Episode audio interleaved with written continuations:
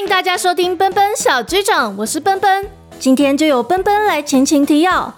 上一集说到，那不勒斯的大公主渊羽受到动物们的帮忙，要与前银花骑士乌拉德会合，好一起前往结界。但动物们不知道是过度解读乌拉德传来的指示，还是自有一套想法。乌拉德说要往西就往南走，而他说要在山毛举下剑，熊或其他的动物们就会走入松树林。就在他们折腾了好几天，眼看还有两天就是秋天的第二次月圆，渊羽他们就来到了花木林间。奇怪了，那个带尖尖东西的人怎么都没有出现呢？熊跟大家抱怨着，乌拉德就带着一百马和一宗马跳入他们的视线里，又利落翻身下马。小雨小姐，属下乌拉德来迟了。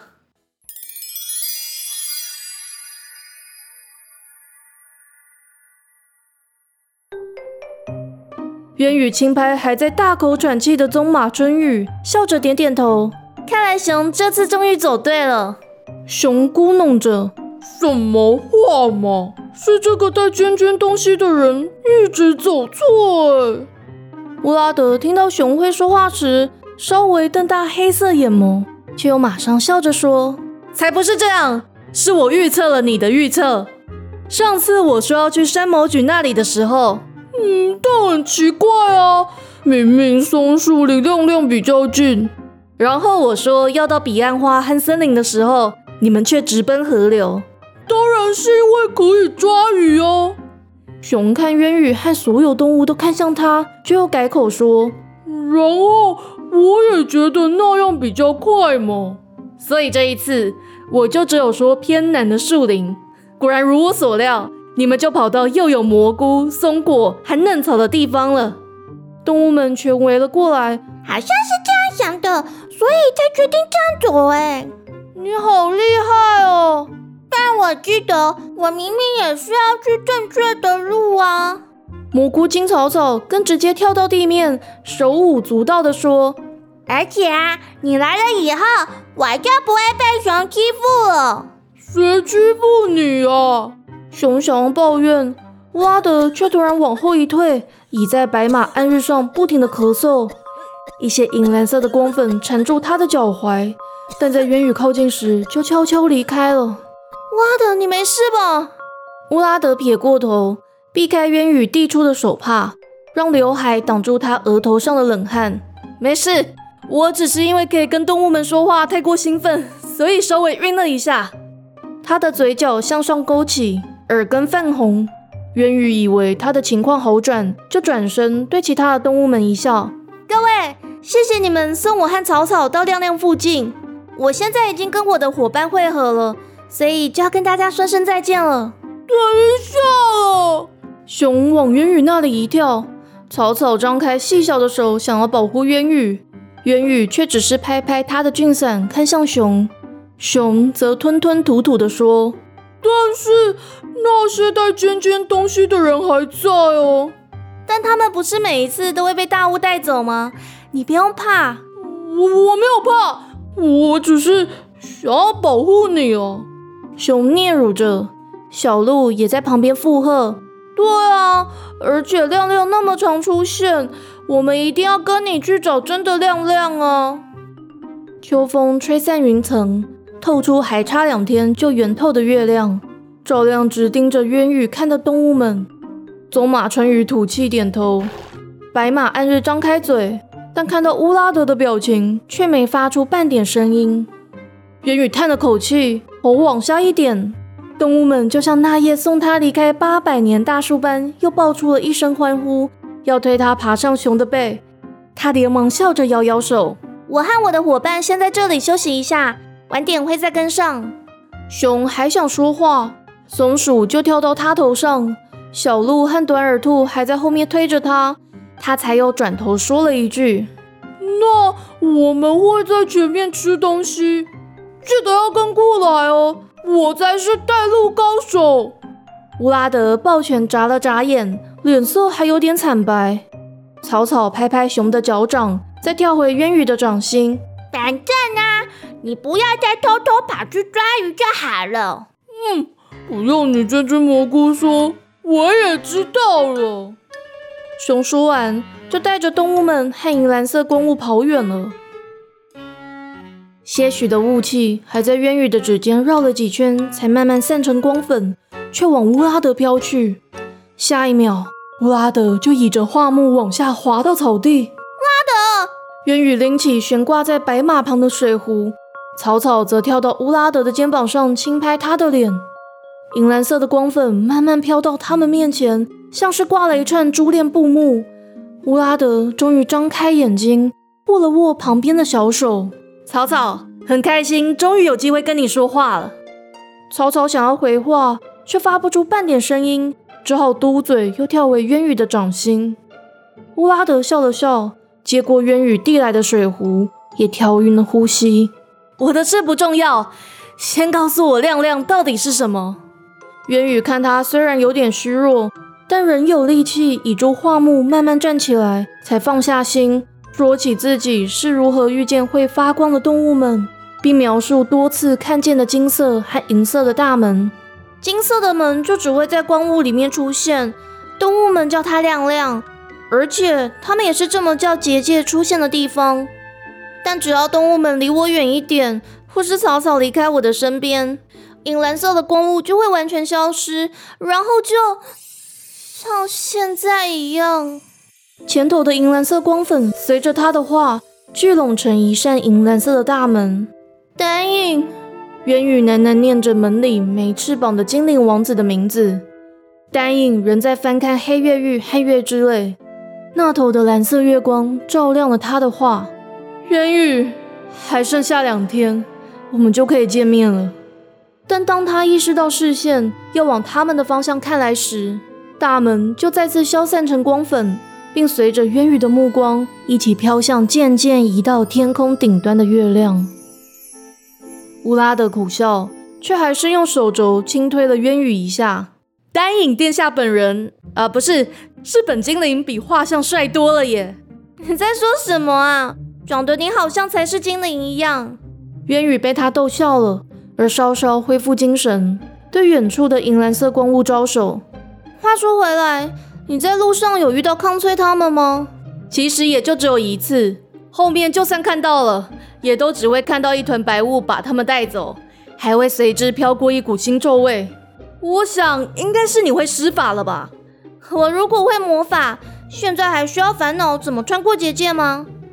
元宇从怀里掏出宝剑造型的香包，抛到乌拉德的手里。你也拿着吧，好确保最后旅途的安全。乌拉德握紧了香包，翻身上马时忍不住皱眉，却还是笑着说：“但我也只成功把你从王城带到迷雾森林的边境，剩下的路途都是动物们的功劳。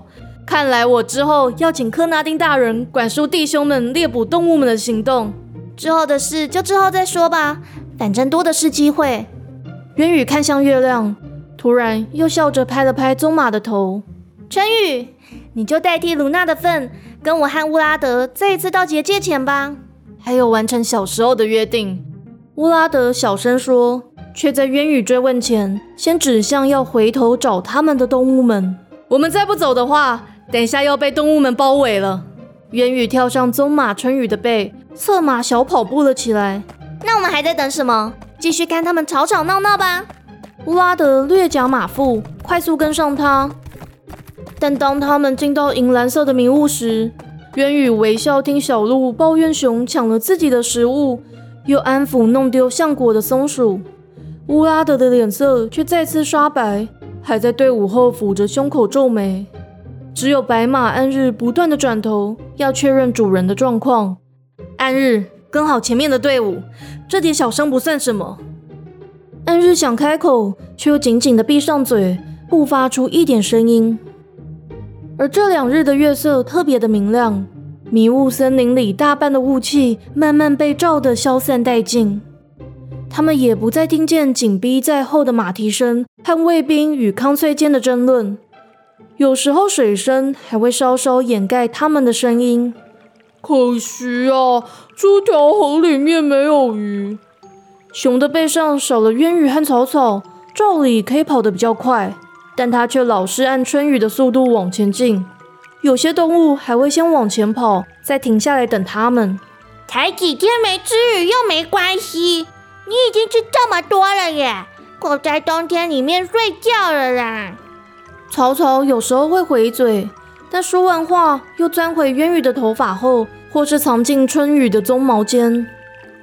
而这一天，渊羽刚轻拍草草的俊伞，想要回话，却见原本跑在前方的动物们居然回头找他们了。发生什么事了？小鹿藏到公鹿的背后，短耳兔跳到熊背上，见的鬃毛上满是泥土。对不起，对不起。但是啊，我们掉进泥土之后，还没看到奇怪的河，就先出现了两个亮亮。渊宇和乌拉德对视，各自握住了香包。奇怪了，你们不是都只在晚上出现吗？渊宇还多看了一眼在天边依依不舍落下的夕阳。他举高鸢尾花造型的香包，另一手紧握缰绳。春雨微微退缩，但马上又仰起了头，想往空中嘶鸣，却又闭上嘴，乖乖往前跑。他们踏入软烂的泥土里时，正是日光消逝、月光未明之际。两道门矗立在前头，同时绽放出光芒。并在渊羽凝视时显露出底下的景象。怎么两边的门里面都有丹影和魔法师啊？草草代替渊羽叫出内心的疑问，却还是有点发抖着躲回渊羽的肩头。渊羽，我们要选哪一道门啊？这个就是结界吗？渊羽没有回答，只是来回看着两道门里的景象。两道门里的丹影和魔法师都待在金色瀑布前，但待在左侧金色门的他们站着看即将升起的蓝色月亮。丹影的手里还拿着黑月玉和月之泪石，而在右侧银蓝色的门里，则是一起端坐在草地。魔法师的手里雕刻记忆中女孩的样貌，丹影则将黑月玉和月之泪石摆在脚边。手里拿着一对木偶，看起来就像他们一起在金色瀑布等待月光的样子。渊羽情不自禁地拉着春雨往银蓝色大门走，金色大门里却传来魔法师的声音：“渊羽公主，那是假的，不能去。”银蓝色门里的魔法师也看向渊羽，高礼貌下的表情难辨喜怒。渊羽公主，我才是诺特，要记得我们的约定。春雨带着渊羽往后退，暗日树耳露出牙齿。动物们慌乱的踩泥土，溅得他们身上满是泥水。突然，他们都平静了下来，一起看向乌拉德。只见乌拉德高举铁叶时，对慢慢透出点的月光比了比。不管哪道门才是真的，你们应该看得出来谁才是真的亮亮吧？他虽笑着，但却依然紧锁眉头。黑发衬得他的脸庞如白瓷般光滑，而没掺杂半点血色。动物们于是就开始争论起谁记忆中的亮亮比较准确。两边门里的魔法师一起挪动视线，看渊羽走向乌拉德，而两边的丹影都没有抬头。乌拉德抢在渊羽开口前就先说：“等一下，你就挑一道门进去吧。有任何危险，我就会出手。”你不用担心，我自己有办法判断。乌拉德瞪大眼，手里就多了一把草药。哎，倒是你身体不舒服，怎么都不说啊？你跟卢娜就像我的哥哥一样，我把你们两个拖下水已经很过意不去了。如果还为了我出事，那我怎么对得起布雷叔叔和葛特啊？乌拉德勾起嘴角，细闻草药的味道，胸中的疼痛感缓和了些。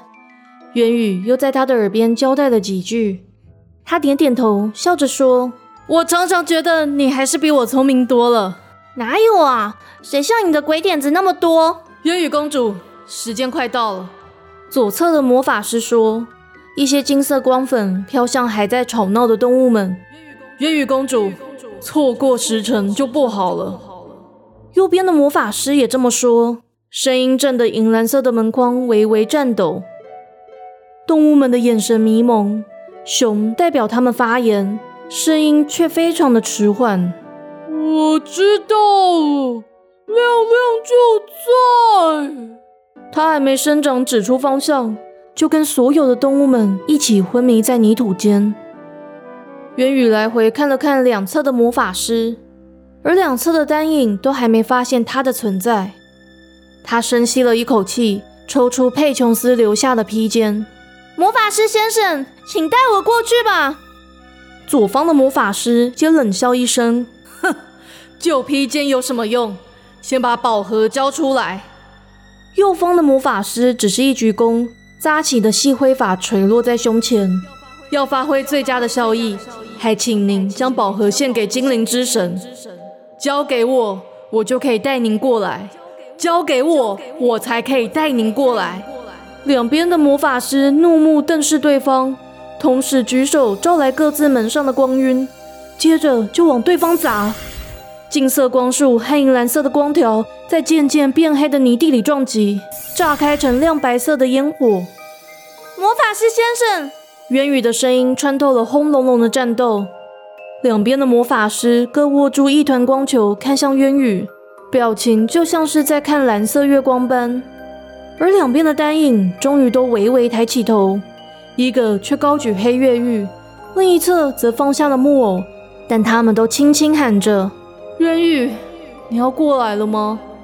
渊羽凝视思念已久的精灵王子一会儿，还是别开视线，双手高举佩琼斯的披肩。如果你还记得汉特梅的一切，请收下这条披肩。两位魔法师没有移动，手上的光球渗入了他们的掌心。我继承佩琼斯的血脉，请你按照约定带我过去那里吧。魔法师们手上的光球就绽放出光芒，也让他们的身影慢慢消失。但他们还在喃喃自语：“谁是贝琼斯？我以为我才是真的魔法师啊！”话音刚落，金色和银色的大门同时溶解在白色的月光里，金银夹杂的光粉全都飘向动物们，让一直笼罩住他们的光雾消散开来。这个时候。一白一黑的两轮满月正往天空顶端移动。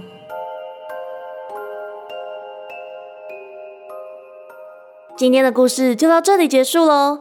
想知道后续，请记得订阅奔奔小剧场。八月初的时候，奔奔去参加了 Live Podcast，跟 Podcaster 和听众录了一集节目，下礼拜就会播出这一集。